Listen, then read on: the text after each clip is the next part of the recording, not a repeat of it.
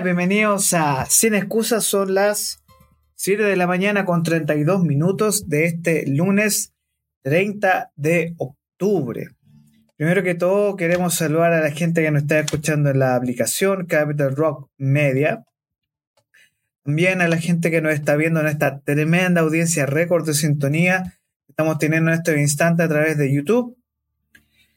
Día de hoy tenemos una pauta muy interesante de noticias internacionales y nacionales para que usted empiece esta semana media extraña con este feriado que tenemos de por medio. Ya se acaba el modo Halloween.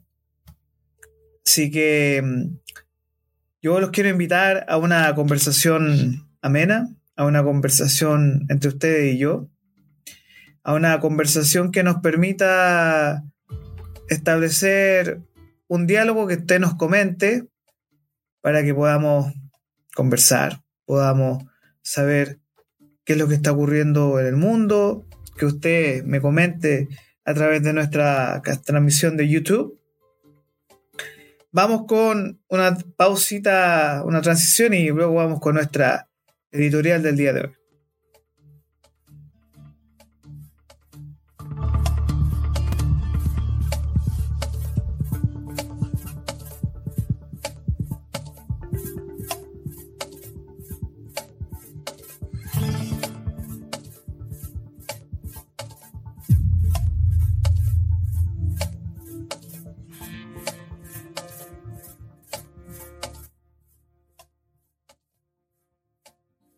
Chile rechaza por segunda vez el proyecto constitucional. Eso dice la encuesta, no lo digo yo.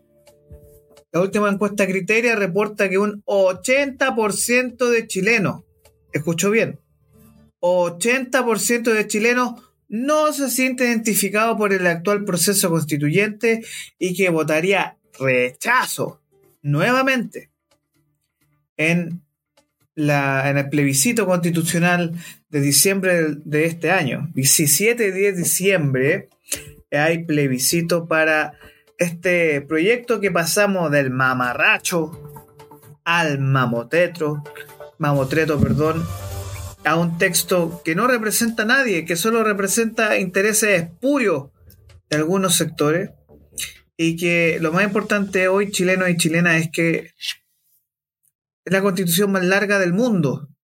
350, 400 páginas. Es ilegible. No se puede leer. Demasiado texto leguleyo, alejado de nosotros, los ciudadanos. Texto que no representa ni a ti ni a mí, a la clase emprendedora. No te representa va en contra de tus derechos, va en contra de lo que tú quieres para el país, que es prosperidad, desarrollo económico, igualdad. Una constitución, una propuesta constitucional que es una burla. Repito, una burla a todos nosotros. Por eso es muy importante que usted vote informado, este 17 de diciembre. Porque no debemos permitir que se ríen en la cara de usted. No debemos permitir que usted se transforme en una burla. Lea el nuevo texto, la propuesta constituyente. 80% de rechazo, señores y señores. 80% de rechazo según la última encuesta. ¿Qué hicieron mal la clase política que la gente rechazara este texto? ¿Qué se hizo mal? Bueno, se hizo todo mal porque ya la gente si te dice no una vez, no una vez, es dos no veces. Si ya votaste en contra una vez con 63% de chilenos, en contra del previo texto constitucional, era lógico que un texto que se le llama la clase, la, la cocina política, ¿no? Iba a ser rechazado nuevamente. Por lo tanto, hoy más allá de la lectura, más allá de lo que se pueda no decir de esta propuesta constituyente, por mucho que ciertas personas estén a favor, pero yo le sugiero que investigue. Hay muchas personas que están desglosando la propuesta constitucional y que demuestran que es un retroceso para el país. Un retroceso. Por lo tanto, mi llamado aquí desde Capital Rock es a leer la nueva propuesta constituyente sabiendo que hay una mala percepción de este proceso, que se siente que se hicieron las cosas a espaldas de la ciudadanía. Y en más en profundidad yo les sugiero que este texto lo tomemos con pinza, como todo siempre, con pinza, porque ya se rechazó una vez y todo indica que se va a rechazar por segunda vez esta propuesta constitucional. ¿Es acaso el problema de la constitución? ¿O es la clase política el problema? Les dejo esta pregunta para que usted, mi querido telepensante, piense, que me está viendo en este momento y me deje su comentario.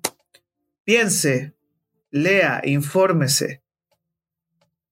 No es llegar y votar sí o a favor o en contra. Ya, no es llegar y votar. Hay que tener ojo y mucha pinza con lo que se va a suceder pronto. Vamos con una breve transición y vamos con las noticias internacionales de este mundo convulsionado, pero que usted tiene que estar informado, porque yo lo voy a informar y le voy a comentar varias noticias que han pasado muy coladas últimamente. Estamos todos en la vorágine de los Juegos Panamericanos, pero yo le quiero hacer un par de, no, de notas, un par de comentarios de la prensa internacional, así que vamos con la transición y vamos con análisis de prensa internacional.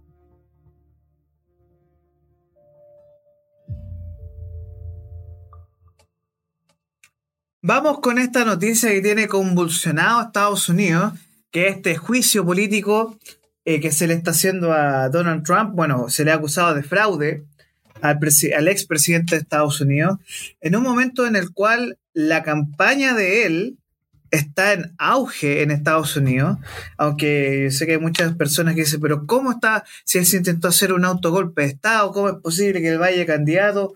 Bueno, Donald Trump, señoras y señores, va a ser probablemente el candidato del Partido Republicano en las próximas elecciones.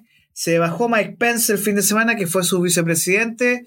Eh, todo el mundo dice que eh, el gran error de Mike Pence fue no haber apoyado a Donald Trump en la elección eh, cuando se intentó hacer este autogolpe según la investigación. Pero además vamos a poner un poco de pelo a la sopa porque le quiere meter un poco el dedo en la llaga a Joe Biden, que es el presidente de Estados Unidos. Y dice Trump que la debilidad e incompetencia de Biden provocó el ataque de Hamas a Israel. Eh, al menos 7.703 personas han muerto y 18.967 han resultado heridas por los bombardeos que Israel lleva a cabo en Gaza desde el pasado 7 de octubre. Trump además dijo que si vuelve a la Casa Blanca en 2025, castigará a Hamas y a otros países de Oriente Medio que le apoyen con sanciones y cancelaciones de visados para Estados Unidos. Hay que comprender que Donald Trump está en plena campaña para la presidencia. Em, hay que comprender también que eh, se, generan estas donaciones millonarias de un millón, cien millones de dólares para lo que está ocurriendo en Israel. Ahora, hay que entender que Donald Trump enfrenta dos esferas, dos lados. De hecho, eh, el comediante norteamericano político, un comediante político Bill Maher, dijo, es probablemente que Donald Trump sea el primer presidente que ejerza la presidencia preso.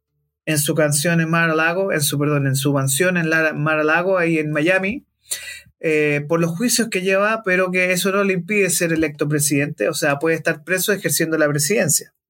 cosas raras, ¿no? De estos, eh, dicen, países desarrollados, ¿no? Pero lo que en realidad ocurre con Donald Trump es que em, no hay punto de retorno con Donald Trump en Estados Unidos. Él es el candidato republicano y va a ser probablemente el próximo presidente de Estados Unidos. Eh, esto representa no tan solo un desafío para la región, para América Latina, sino que también eh, lo que desarrolla Donald Trump es muy fuerte, algo que se nos escapa, es todo un fenómeno cultural, Donald Trump, y que eh, él tiene un apoyo muy, muy fuerte parte de una, digamos, no sé si fanaticada colocarle ese peyorativo a, a, los votantes de Donald Trump, pero sí tiene un apoyo muy fuerte en las bases del pueblo norteamericano, las bases rurales del pueblo norteamericano y sobre todo en este clash, ¿no es cierto?, entre lo que es el pueblo norteamericano, las zonas rurales, el, centro de Estados Unidos, que son más pequeñas, de menos población, pero son muy potentes en el discurso más conservador, con las costas, ya que las costas siempre han sido mucho más progresivas, costa este, New York, costa oeste, California. Y este clash cultural entre ambas, las costas y el centro, es lo que al final provoca que Estados Unidos sea siempre una votación muy compleja, a diferencia de lo que ocurre en Chile, donde una persona, un voto, allá en Estados Unidos el voto popular no existe como tal, porque si fuera por eso todos los presidentes fueran demócratas, pero existen contrafuerzas, ya, que son 512 eh, votos electorales, cuando tú votas por un presidente, no votas por un presidente, ya tú votas por un consejero electoral, el cual ejerce el voto y que inclusive él puede cambiar, él o ella puede cambiar su decisión al momento de llegar y decir voto por A o B presidente. Eso nunca ha pasado, pero en la última elección eh, existieron presiones a estos eh, consejeros, a estos eh, funcionarios electos para cambiar su voto por Joe Biden de Joe Biden a Donald Trump, perdón. Ahora, cosas que hay que tener en ojo siempre es que no existe peor escenario para una candidatura política que un escenario de guerra, sobre todo en Estados Unidos. Estados Unidos es un país que eh, no ve como a los ojos estos conflictos, sobre todo por su propia agenda. Los mismos aliados de Estados Unidos están bastante complicados con esta situación. Egipto, Arabia Saudita, em, porque no saben sobre todo estos países árabes, no saben qué hacer con Palestina. Porque Palestina sí recibe el apoyo del pueblo árabe más extremo, Irán, eh, lo que es la zona de Siria, que reciben un apoyo mucho más fuerte. Pero del resto de países que tienen acuerdos económicos con Estados Unidos, no existe tal apoyo. O existe un apoyo más que nada más pro Israel que pro Palestina, lo cual obviamente siempre eh, es algo, un, pueblo mal visto, ¿no? Por el pueblo eh, estadounidense y además que hay intereses creados como siempre en esta zona eh, y Estados Unidos, más allá de Joe Biden, Donald Trump se fortalece mucho con esta guerra de lo que está ocurriendo entre Israel y Hamas, sobre todo por su discurso que es heredero de la política de eh, antiterrorista de George Bush. Entonces, son elementos para tener mucho ojo. ¿ya? Eh, en plena guerra, en plena campaña presidencial, dos guerras externas en las cuales Estados Unidos tiene intromisión, ya sea financiamiento o venta de armas, Rusia, Ucrania, jamás Israel, no es cualquier cosa. Ya, es una situación compleja, difícil, eh, que siempre hay que tener mucho ojo y que eh, es parte de los eh, diferentes cambios y procesos que desarrolla Estados Unidos como país. Vamos con una pequeña transición y vamos con la segunda noticia de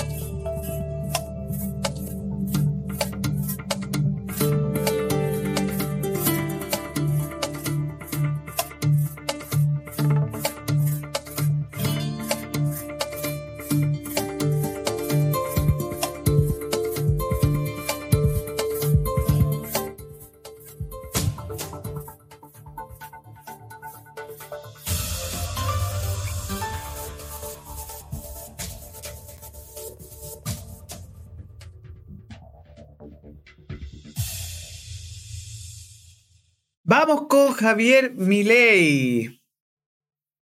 Javier Milei, que hace una semana sufrió un batacazo por parte de Sergio Massa en Argentina, que todo el mundo quedó como, ¿qué pasó aquí? Y lo que está pasando en Argentina es que Sergio Massa va a ser probablemente el próximo presidente, porque la misma campaña de Javier Milei se está desinflando. Hay que recordar que esta semana llegó a acuerdo con el macrismo, con ese abrazo eh, en un programa de televisión con Patricia Bullrich.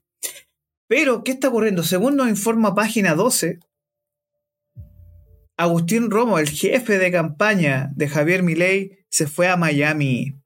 Por lo tanto, ¿qué está ocurriendo acá? Que de la libertad avanza se está quedando sin las cabezas que desarrollaron la exitosa campaña de las primarias en Argentina. Y lo que está ocurriendo acá es que eh, el, este líder Romo se tomó vacaciones. Se tomó vacaciones justo en el momento en que él iba a organizar el equipo legislativo que lo va a acompañar, fue electo diputado, y fue, fue a Miami a descansar y le prestaron un departamento. Y lo que ocurre también es que em, hay un problema de la libertad avanza que grave en Argentina.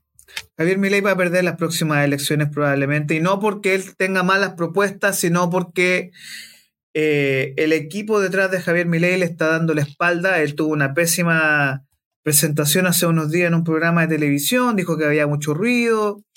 Entonces, es muy lamentable esta decadencia de la candidatura de Milei frente a lo que está ocurriendo con Sergio Massa, que es un poco una locura si uno lo ve desde el punto de vista estratégico, porque Sergio Massa es el ministro de Economía de Argentina, que es el que tiene Argentina con 147% de, eh, de inflación en un mes.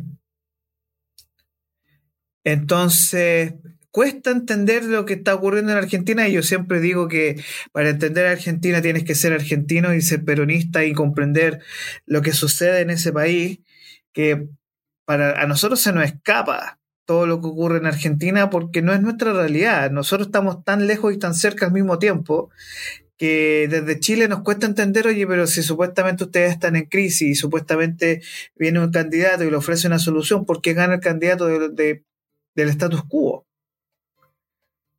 Bueno, parte de ese miedo es porque precisamente el movimiento sindicalista en Argentina es muy fuerte y eh, Moyano, que uno de los líderes sindicalistas, puso en la palestra que los sindicalistas estaban muy enojados y le iban a parar el país a Milei. Si él era resultado electo. Y además de eso, eh, el pueblo argentino ya está un poco cansado también. O sea, eh, hay una fatiga de material muy fuerte desde el kirchnerismo. El kirchnerismo hoy está desapareciendo. La grieta, supuestamente, que dicen desde la oposición, está desapareciendo porque ahora hay nuevas fuerzas. Sergio Massa está tomando el, poderío, el control, que no es lo mismo que ocurre con Alberto Fernández, tiene un poco más de personalidad. Pero hay una figura clave en Argentina que se llama Axel Kisilov, que, fue electo gobernador de la provincia de Buenos Aires. Eh, Sí, eh, lo que nos dice aquí César, nos comenta aquí tempranito, que es surrealista. Y tenéis razón, compadre, surrealista. Em, claro, el ministro de Economía, si es candidato a presidente, el mismo ministro de Economía, que tiene la inflación al 147%. Entonces, eh, hay un concepto que yo discuto mucho que es el miedo institucional. Yo creo que eh, voy a ocupar un término futbolístico en Argentina, cagonearon.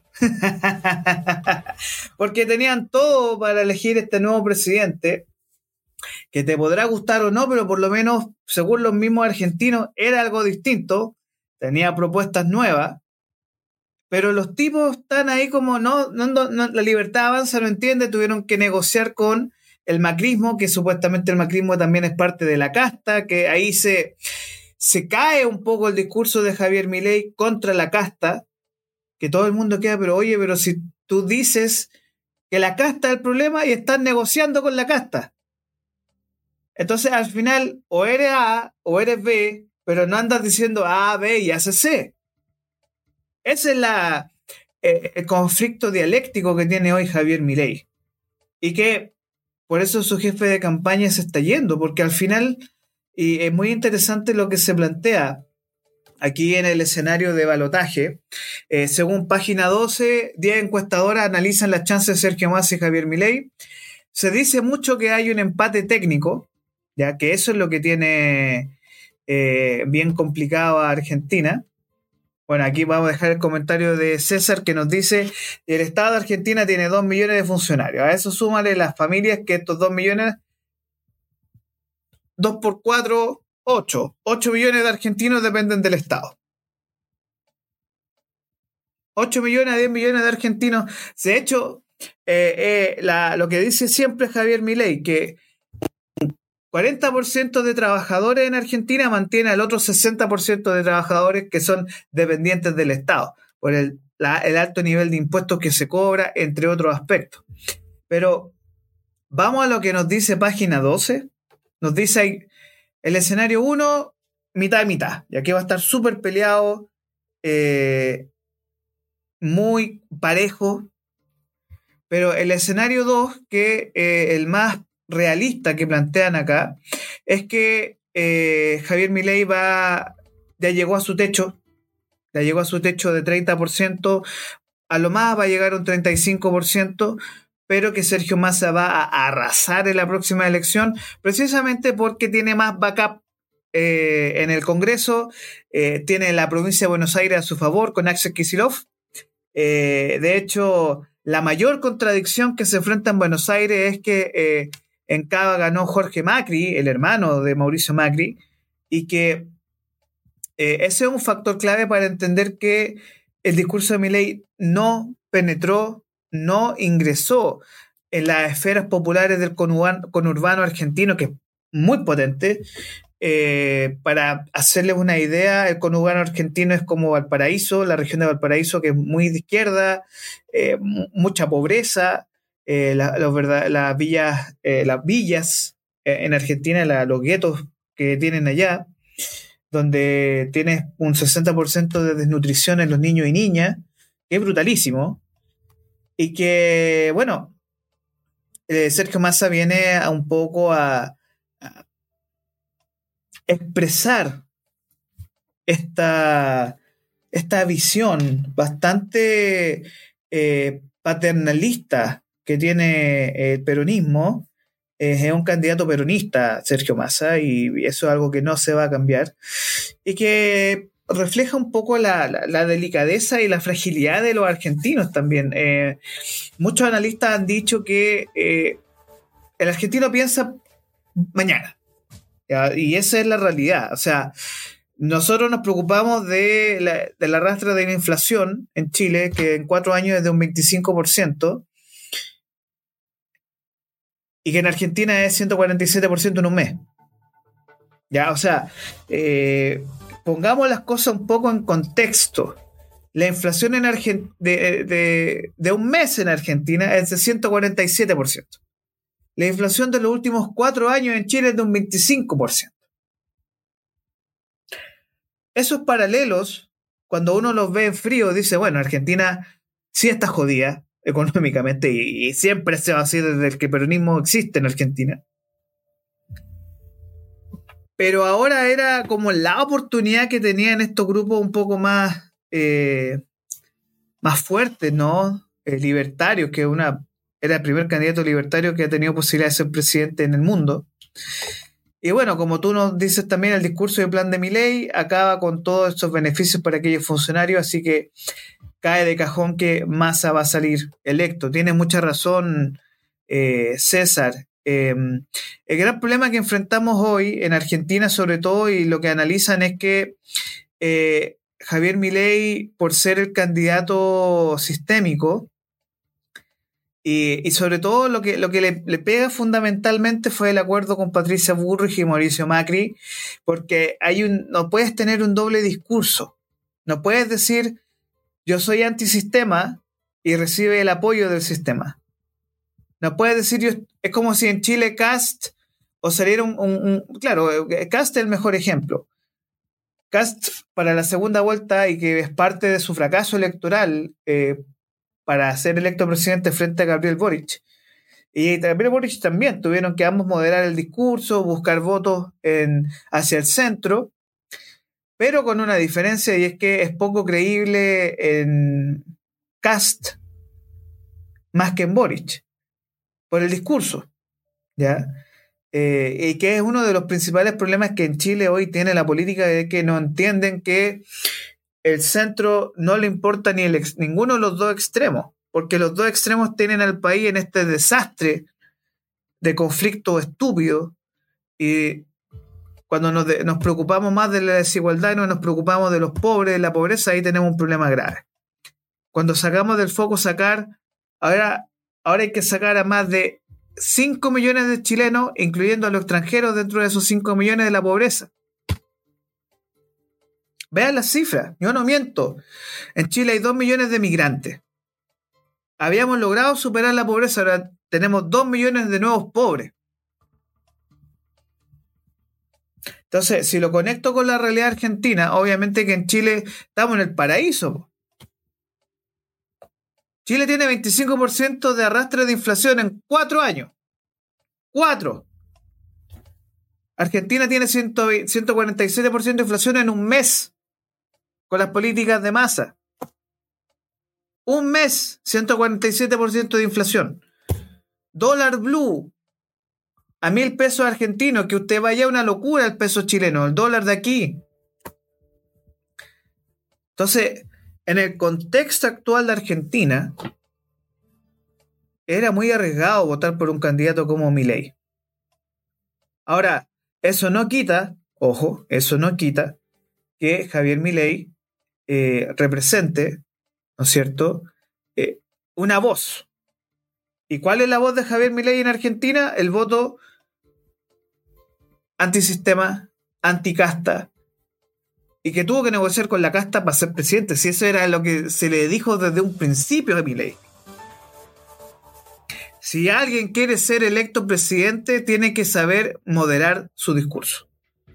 Que la primera vuelta está bien, tú puedes plantear lo que tú quieras, pero tú tienes que moderar el discurso al pasar a la segunda vuelta. Y eso obliga a que todos los candidatos a nivel mundial, sobre todo estos dos, tenga que moderar el discurso. Cuando tú moderas el discurso te das cuenta de qué madera está hecha. Desafortunadamente mi ley está dando palos de ciego en su candidatura. Vamos, y eso no lo digo yo, lo dicen página 12. Vamos con una transición y seguimos con más reportaje internacional aquí en Sin Excusa.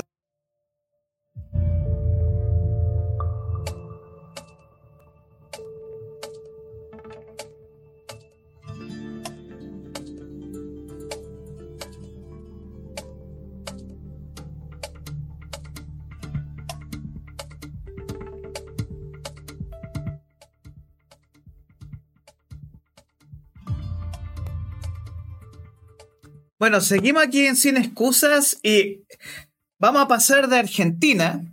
Yo los quiero llevar un viaje a Polonia. ¿Y por qué Polonia? ¿Por qué, ¿Por qué nadie habla de Polonia hoy? Bueno, yo en este programa les tengo preparada esta pauta porque ¿por qué es importante hablar de Polonia? Porque Polonia es uno de los países que se ha manifestado abiertamente para salir de la Unión Europea, tienen un gobierno populista. Y hace un par de semanas tuvieron una elección, porque recuerden que estos países eligen gobiernos eh, a través del Parlamento, y que sufrieron una ligera derrota en, esta elección, va a asumir un nuevo primer ministro, pero el tema es que em, después de una década en el poder, el partido dominante Justicia y Ley eh, cayó derrotado, ya no van a tener electo un gobierno.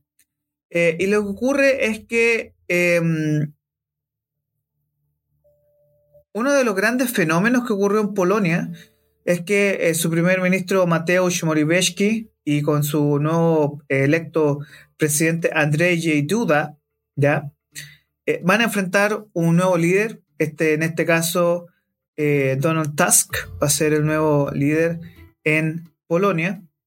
Y que, ¿por qué Polonia ha enfrentado una crisis? Porque Polonia tiene un gobierno ultraconservador, por un lado, que eh, estableció que el matrimonio eh, LGTB o el matrimonio entre dos parejas del mismo sexo era ilegal, él prohibió el aborto en Europa, esa, perdón, en Polonia, eh, es un gobierno ultraconservador y que se le denomina populista porque precisamente las políticas en Polonia eran contraciclos, ya contra de lo que está ocurriendo en el resto de Europa y Canadá, Estados Unidos. Y sobre todo ante el fenómeno, y que eso yo hablo abiertamente siempre de la deglobalización. ¿ya? La deglobalización es un fenómeno que está ocurriendo en Europa, eh, líderes como Giorgia Meloni eh, en, en estos países, que abiertamente dicen, miren, a nosotros no nos gusta esto de la migración masiva, no nos gusta esto de la igualdad, no nos gusta esto de la cultura progresista. Y, por ejemplo, nos enfrentamos a una Giorgia Meloni en Europa que abiertamente ha dicho, bueno, si tengo que llamar a un plebiscito para quitarle ese salga de la Unión Europea, nos vamos a salir. Polonia tiene la misma postura. Polonia dice, bueno, nosotros somos parte de la Unión Europea, pero no nos gustan sus políticas. Entonces, la deglobalización, que en el principio de este programa le mencionaba a Donald Trump, Donald Trump, Javier Milei, José Antonio Cast, Giorgia Meloni, eh, Andrei Duda, son personas, son políticos a nivel mundial que abiertamente son de, que creen en la deglobalización, que creen en este fenómeno de Estado-nación, de cerrar fronteras, entonces no son fenómenos baladí, como uno podría decir. Son fenómenos súper importantes que están ocurriendo y que parecen colados. Pero el proceso de la deglobalización es un fenómeno muy fuerte en nuestros países. Y la deglobalización, cuando uno lo ve desde el análisis, es lo que eh, de una u otra forma un, intelectual progresista, Slavo Žižek, plantea. Que eh, hoy el capitalismo está súper desdibujado porque no sabe qué responder. Y las mismas izquierdas no saben qué hacer porque no, son fracasados. Entonces, el discurso de izquierda se va hacia la representación de minoría y se aleja de la clase trabajadora. La clase trabajadora hoy es de derecha a nivel mundial. Voy a repetir para que se entienda. El fenómeno de la deglobalización está provocando, según Slavoj Žižek, que la clase trabajadora no se sienta representada por la izquierda, sino que se siente representada por la derecha.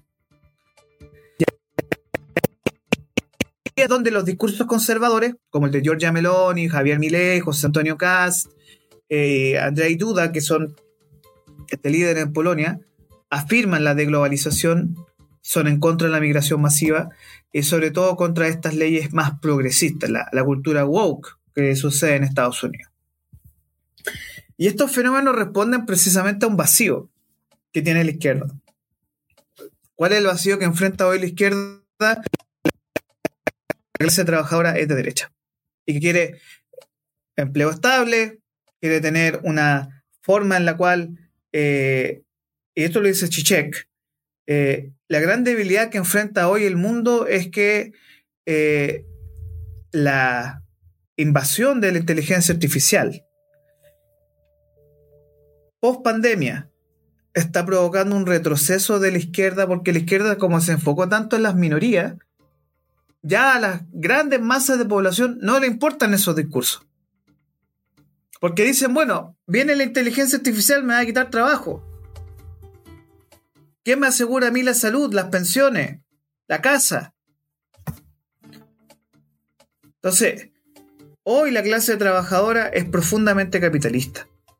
Y al ser profundamente capitalista, va a empezar a ver en las opciones más radicales, capitalistas inclusive, que incluso las que se autodenominan antisistema, pero que son anarcocapitalistas, como Javier Milei, una fortaleza y, una, y un paraguas de seguridad que no les van a ofrecer eh, la idea de izquierda. Y esto no lo digo yo, lo dice Slavoj Žižek, que es quizá uno de los mayores pensadores de izquierda hoy. ¿Y por qué se pierde esto? Porque la izquierda se dejó de preocupar de las, de las mayorías. ¿Quién se preocupa hoy de las mayorías? La derecha. Y no cualquier derecha, la extrema derecha. Los Milley, los Cast, las Meloni, los Trump, los Jordan Peterson en Canadá. Y eso ocurre porque precisamente la gente dice, bueno, no me gusta esto que está pasando, me parece que es algo que va en contra de mis principios. Bueno, y la gente decide por candidatos o candidatas que representan la idea más extrema conservadora, porque las ideas progresistas no tienen sentido. Y hay toda una generación de jóvenes hoy que ven estas ideas eh, más de izquierda, más, más de minoría, y chocan con la realidad chocan frente a la revolución de la inteligencia artificial, chocan frente al fenómeno de, por ejemplo, lo que está ocurriendo en estos días con eh, la transformación digital. Y los países no, están, no tienen ese backup para hacer el frente a un fin de siglo que estamos enfrentando hoy, en el cual eh, todos los trabajadores a nivel mundial están muertos de susto frente a la posibilidad de que venga una inteligencia, eh, una inteligencia artificial perdón, y te reemplace, eh, que ocurra un fenómeno, por ejemplo, de fin de industrias, sabemos que eso no ocurre. O sea, los fenómenos sociales te demuestran que hay ciertas empresas que se mantienen y evolucionan. Pero frente a la clase trabajadora que está muerta de susto, ¿qué vamos a hacer? Que tiene miedo. Y es verdad. Hoy la clase trabajadora tiene miedo. Por eso es de derecha. Porque ven que sus puestos de trabajo están en crisis, que su, vida está en peligro. Ya vemos lo que está ocurriendo, por ejemplo, aquí en Santiago Centro, en el barrio Mata. Donde día y noche asaltan sin pudor. ¿Cómo la gente no va a cambiar de discurso? No va a querer a alguien que diga, oiga, mi prioridad es la seguridad, número uno. ¿Cómo la gente no va a cambiar su voto? Si ven que tienen la posibilidad de que en la esquina de su casa el negocio o el almacén lo asalten, su hijo o hija que sale temprano lo asalten o lo asesinen por 10 pesos. Que eso es lo que está pasando en las calles. Entonces, si no comprendemos que la seguridad, que los conflictos que se generan hoy en Chile son casi irreplicable a nivel mundial. Con el problema de seguridad, los discursos de derecha van a seguir ganando. Y no cualquier derecha. La extrema derecha, con discursos que son eh, anarcocapitalistas como Milley, eh, herederos de ciertos procesos eh, bastante oscuros o espurios en la historia de nuestro país. Así que hay que tener mucho ojo con eso. Vamos a la transición y seguimos con esta revisión de noticias internacionales.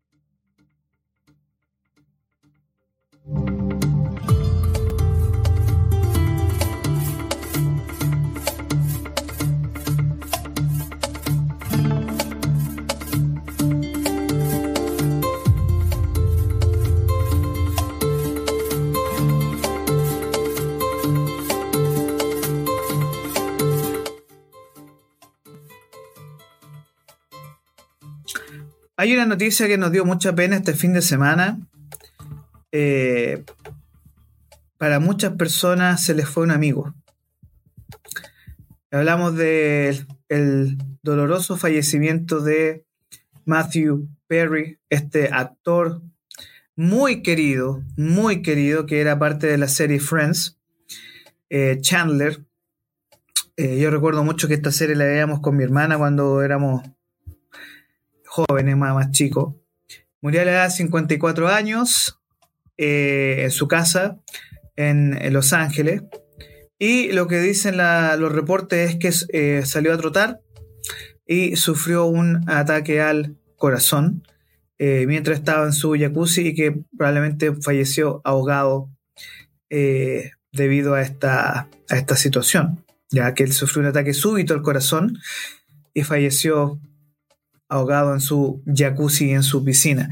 Eh, él siempre tuvo problemas con el alcohol, tuvo problemas de salud mental, eh, hablaba explícitamente de sus problemas en sus redes sociales.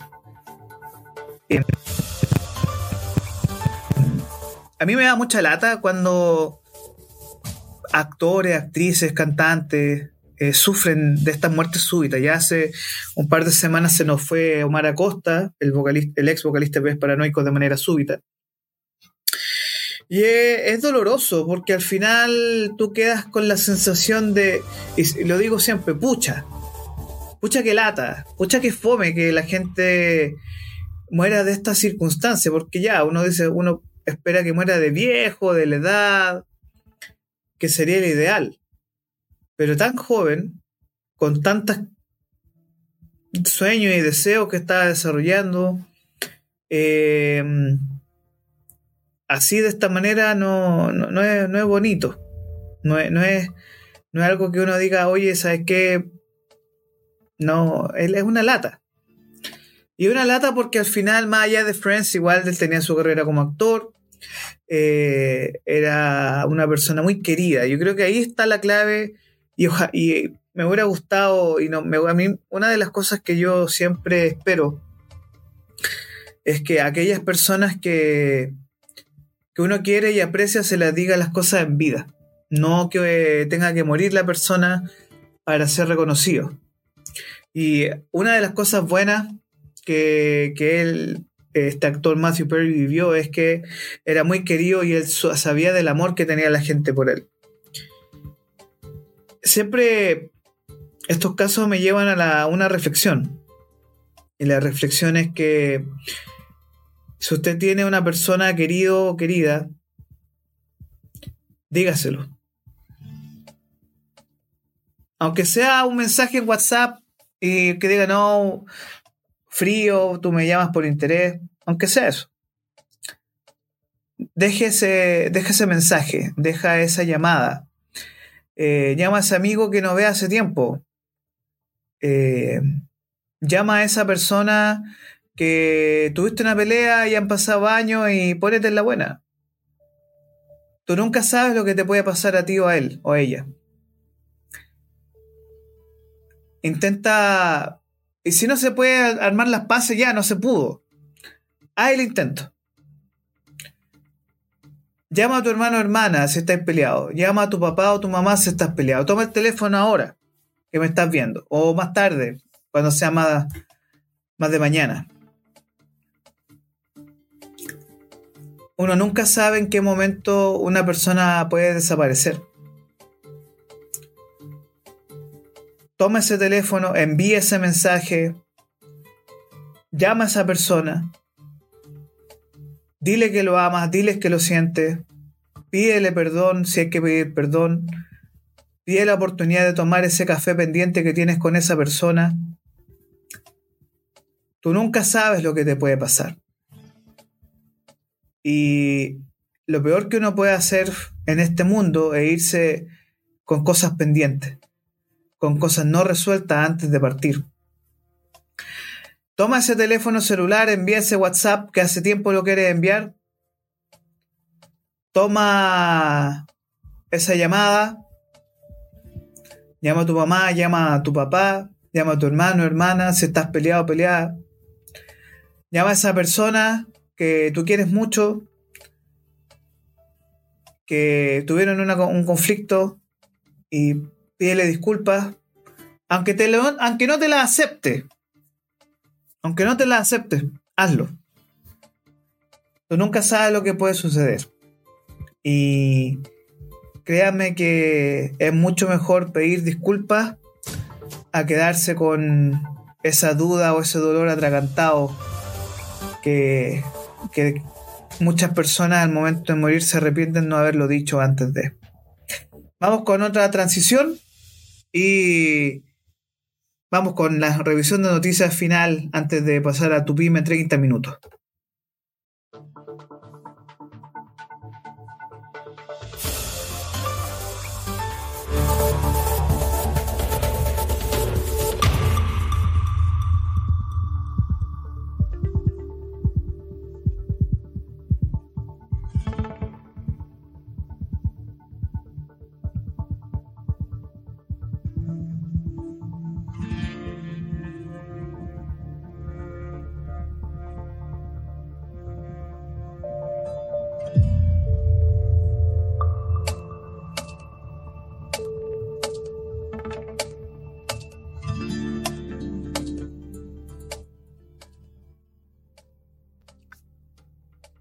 Con estas noticias locales finales, un poco desagradables para esta hora de la mañana, pero tenemos que dar estas noticias y que son bastante lamentables.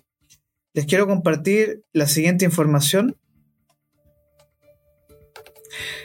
Chile vive un frenazo económico, eso lo hemos visto en Economía Capital. Estamos en crisis, técnicamente estamos en una crisis del sistema. Y la presión del frenazo. Crece la lista de empresas emblemáticas que han debido reestructurarse o quebrar. El enfriamiento económico para controlar la inflación está trayendo mayores costos de endeudamiento y restricciones de liquidez entre empresas. Aquí tenemos el caso de Rain, Pollo Stop. ¿Qué marcas emblemáticas hoy están desapareciendo? Rain. Los cuadernos Rain. Argo, la empresa de eh, Globo, productos para cumpleaños, entre otras. Bravísimo que se reestructuró, ya no tiene todos los restaurantes, desapareció. Esto, todo esto es consecuencia post pandemia y de malas decisiones económicas también y de, de, deuda. muchas de estas empresas tienen una carga de arrastre de deuda muy fuerte. Pedro, Juan y Diego también. ¿Cuáles otras? Bueno, Polpaico, la cementera, Huachipato, la siderurgia Huachipato y la forestal Arauco. ¿De qué se trata esto? Bueno, el tercer trimestre de este año la deuda de las firmas en reestructuración sumó 1.511 millones de pesos eh, mayor nivel desde la promulgación de la ley de reorganización, reorganización, perdón, liquidación de empresas. Se le echa la culpa a la inflación. Eh, esto es una carga de arrastre que hay que tener mucho ojo porque es fácil echarle la culpa al Boric, al presidente Gabriel Boric. Pero todo esto es una carga de arrastre desde el estallido social con Sebastián Piñera e incluso un poco más atrás eh, con una carga de arrastre muy fuerte de deuda. Eh, y esa deuda es la que está provocando esta situación de crisis en estas, eh, en estas empresas, sobre todo, y es un proceso normal. Ojo, la quiebra es normal, las empresas pueden quebrar. Y eso es algo súper natural y algo que hay que saber aceptar. Es un hecho de la causa, que las empresas quiebren si se toman malas decisiones financieras. Aquí tenemos el número, por ejemplo, 11.592 millones de pesos en la deuda de Rein. Imagínense. Argos debía 4.400 millones de pesos. Ya, Bravísimo quebró. De hecho, todavía eso te pasa por todos los 47 locales, están todos cerrados. Eh, lo que sí se mantienen la quiebra es una opción, luego una reestructuración, la reorganización de la deuda de la empresa eh, así que Pollo Stop, miren, imagínense, Pollo Stop tiene una deuda de 12.710 millones de pesos. Y por mucho que uno, le eche la, culpa a la crisis o a la inflación, eh, el gran problema acá es que la situación país es muy frágil. No hay certeza jurídica en Chile para las empresas. Eso es por el debate constitucional. ya pasamos por una constitución de extrema izquierda, ahora vamos con una constitución de extrema derecha, que las dos son malas. Nadie quiere una nueva constitución. Lo que quiere es certeza, estabilidad. Y eso es lo que está provocando hoy día la molestia de muchas personas. Muchas personas dicen, bueno, ¿De qué me sirve invertir en Chile si tenemos un gobierno que toma malas decisiones económicas? Tenemos una clase económica, una, clase empresarial que no nos ayuda. A, mi querida clase emprendedora no nos ayuda la actual situación del país. Para los trabajadores peor. Que al final el trabajador es el que paga el pato por malas decisiones tanto de la clase empresarial como de la clase de gobierno, la casta. Entonces, hoy nos enfrentamos a que muchas empresas están hiperendeudadas, más las personas que están hiperendeudadas, y que en realidad lo, único que la gente quiere es más trabajo y mejor trabajo, y ganar más. Y eso es lo que está provocando hoy la crisis que tiene la gran mayoría de chilenos cansados de propuestas constitucionales. Lo que quieren son hechos económicos. Quieren mayor crecimiento, estamos con crecimiento negativo, queremos inflación negativa, hay mayor inflación. Es muy frágil la realidad de la clase, mi querida clase emprendedora en Chile. Señoras y señores. ¿Cómo combatimos esa fragilidad? ¿Cómo hacemos de Chile un mejor país? ¿Cómo logramos estabilidad económica para que nuestras empresas no quiebren? O si quiebran, tener un backup, un apoyo. Yo a ti te digo, pyme, vas a contar conmigo en un futuro. Yo a ti te digo, pyme, sígueme en Capital Rock. Yo a ti te digo, pyme, se vienen buenas oportunidades para ti. Yo a ti te digo, mi pyme querida, que da empleo a 6 millones de chilenos. No estás solo. No estás sola. Capital Rock está contigo. Y vamos a dar la lucha. Vamos a pelear para que Chile sea un país desarrollado y un país de emprendedores y emprendedoras. A cualquier costo.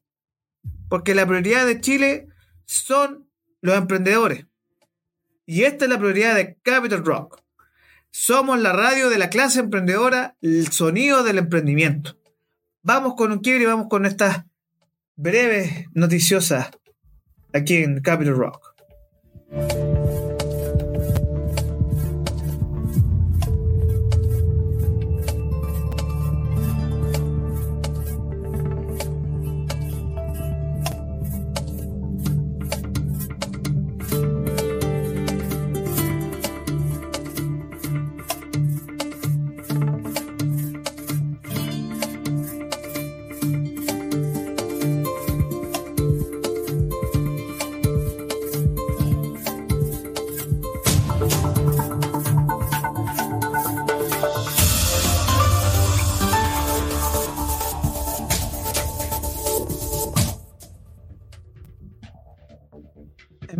Noticiosas queremos hablar de la empresa Audio Música que decidió iniciar una campaña de nuevas líneas de negocio.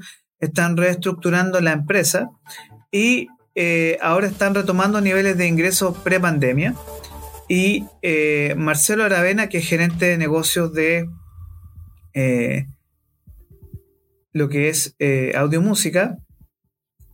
Y además nos enfrentamos a que Casa Amarilla se vendió a un grupo argentino, Audio Música se está expandiendo, así que hay que tener mucho ojo con lo que se nos viene en términos de audio música y en términos de noticias sobre emprendimientos musicales. Y eh, finalmente nosotros nos enfrentamos a, se viene la decisión de la reforma de pensiones, ojo a mi gente, eh, dentro de esta semana debería estar ya resuelto esa discusión. Ojalá que se tome una buena reforma y no una mala reforma en las pensiones. Mañana, 8 y 7 y media de la mañana, sin excusas, dentro del día tenemos concurso, atentos, atentas si tiene panorama para Halloween, vamos a tener un concursito interesante. Y ahora vamos a parar esta transmisión y vamos con Pyme en 30 minutos. Vamos a estar conversando con Von Dippel, eh, una emprendedora audiovisual, músico, estamos repitiendo esta entrevista que tuvimos el viernes con ella, así que atento a Capital Rock, se vienen novedades pronto, atento a nuestras redes. Buenos días, arriba, arriba, arriba, arriba, arriba, Capital Rock.